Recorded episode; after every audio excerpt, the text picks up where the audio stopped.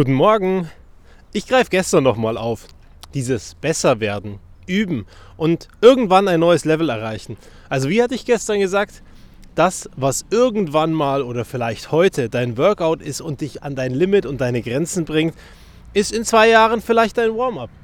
Kannst du dir nicht vorstellen? Ja, können viele von uns nicht.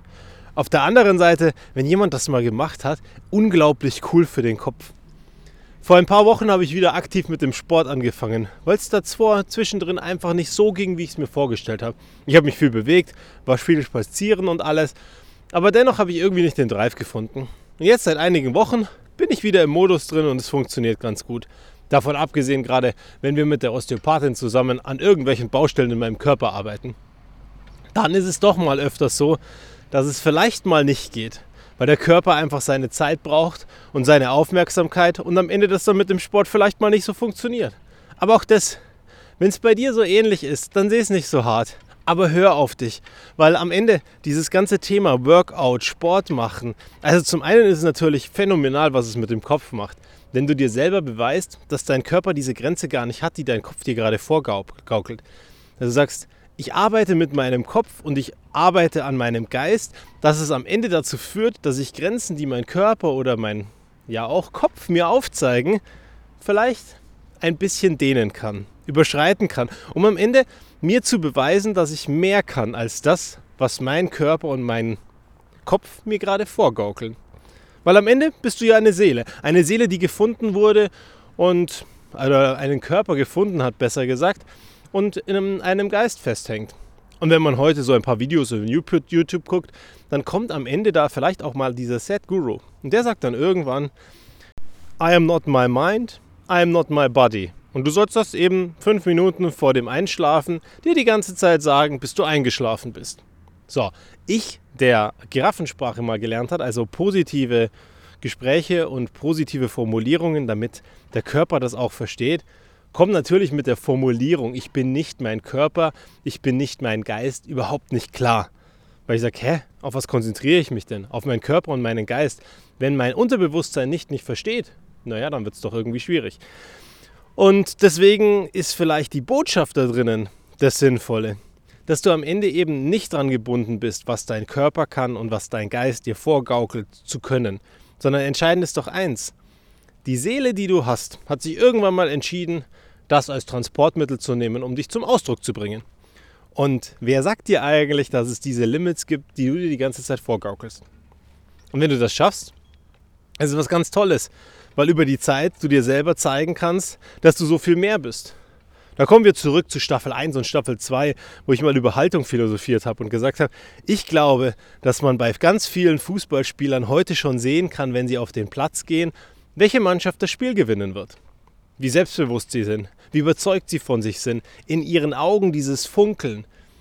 Und wenn gerade Fußball-WM ist, vielleicht guckst du dir mal ein Spiel an und machst mal dieses Spiel, ob du sehen kannst, wer heute gewinnt, anstatt es einfach anzugucken.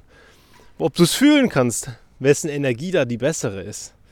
Aber zurück zu den Dingen, wo wir lernen und besser werden. Ich für meinen Teil bin zum Beispiel ganz schön zufrieden auf der einen Seite, weil ich keine schlechte Aufnahme in der letzten Zeit gemacht habe. Weil irgendwann zwischendrin hatte ich sogar mal eine Aufnahme, die ich neu machen musste. Also zu Beginn diesen Jahres. Wo ich einfach nicht darauf geachtet habe, ob der Mikrofonpegel anschlägt, ob das Ganze funktioniert. Es waren Nebengeräusche und alles Mögliche. Ich meine, die Nebengeräusche sind ja Teil des Konzeptes. Aber auf der anderen Seite, mich sollte man dann doch einigermaßen verstehen. Ist nicht mehr passiert. Aus dem einfachen Grund, wenn ich meine Aufnahme mache, gucke ich heute immer wieder mal auf das Gerät und schaue, ob der Pegel entsprechend ausschlägt. Und das ist bei so vielen anderen Dingen, wo ich auch merke, dass ich einfach besser geworden bin, dass ich die Fehler nicht mehr mache, die ich früher gemacht habe. Unabhängig davon ist mir dann gestern doch mal wieder ein Missgeschick passiert. Da nehme ich ein Gerät aus dem Schrank und möchte es bei uns auf den Systemen bekannt machen und gucke auf die Box, mache alles fertig, mache das Gerät bekannt und denke mir, hey, wieso ist denn dieses Gerät jetzt auf einmal nicht da? Und such weiter und such weiter. Wiederhol den Prozess, wiederhol den Prozess mit einem anderen Gerät, sieh, Mist, funktioniert. Nimm wieder dieses eine Gerät, probier es wieder, es funktioniert wieder nicht. Dann, irgendwann um kurz vor zwölf, bin ich einfach schlafen gegangen. Dachte mir, gut, dann ist es eben so, dann mache ich halt mit dem anderen Gerät weiter. Heute Morgen wieder an den Rechner. Ich gucke mir das Ganze an, denke nochmal drüber nach, schaue auf das Gerät und denke mir, warte mal, wer sagt eigentlich, dass das auf der Box diese Seriennummer mit dem Gerät übereinstimmt? Und wenn ich am Ende auf dem System das Gerät suche und nach der Seriennummer suche, die auf der Box ist, vielleicht ist das Gerät ja gar nicht mit dieser Seriennummer gekommen. Und siehe da, ja, das Gerät hat eine andere Seriennummer. Und sofort habe ich es im System gefunden und es war die ganze Zeit schon da.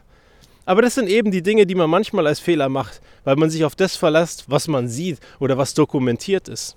Und da kann ich dir nur von Herzen empfehlen, das mag sein, dass es dokumentiert ist. Aber wenn du es selber geprüft hast, wenn du es selber überprüft hast, dann ist es eine coole Geschichte. Und dann funktioniert es in der Regel eigentlich besser, weil du weißt, auf was du dich verlassen kannst. Und wenn sich die Rahmenfaktoren ändern, naja, dann solltest du hin und wieder mal wieder überprüfen, ob es immer noch so ist. Also ob deine Erfahrung nach wie vor stimmt. So, und ich gehe jetzt zu meinem Kinderwagen, mit dem ich unsere Kleinste heute in die Kita gefahren habe, mit dem ich vor ziemlich genau ein Jahr gewaltig auf die Fresse geflogen bin. Ich meine, am Ende habe ich eine Flugrolle drüber gemacht und es ist ganz glimpflich ausgegangen. Trotzdem muss ich jedes Mal, wenn ich dieses Gerät bewege, schmunzelnd daran denken und auch da weiß ich, das passiert mir nicht mehr, weil ich werde nicht mehr gehetzt, über die Straße laufen, am Bordstein hängen bleiben und auf die Nase fallen. Ich nehme jetzt einfach Zeit. Ich lasse mir Raum für mich. Und das sind so diese Kleinigkeiten, die ich dazu lerne. Jeden Tag ein bisschen besser, jeden Tag ein bisschen näher bei mir. Und das wünsche ich dir von Herzen heute auch. Bis zum nächsten Mal.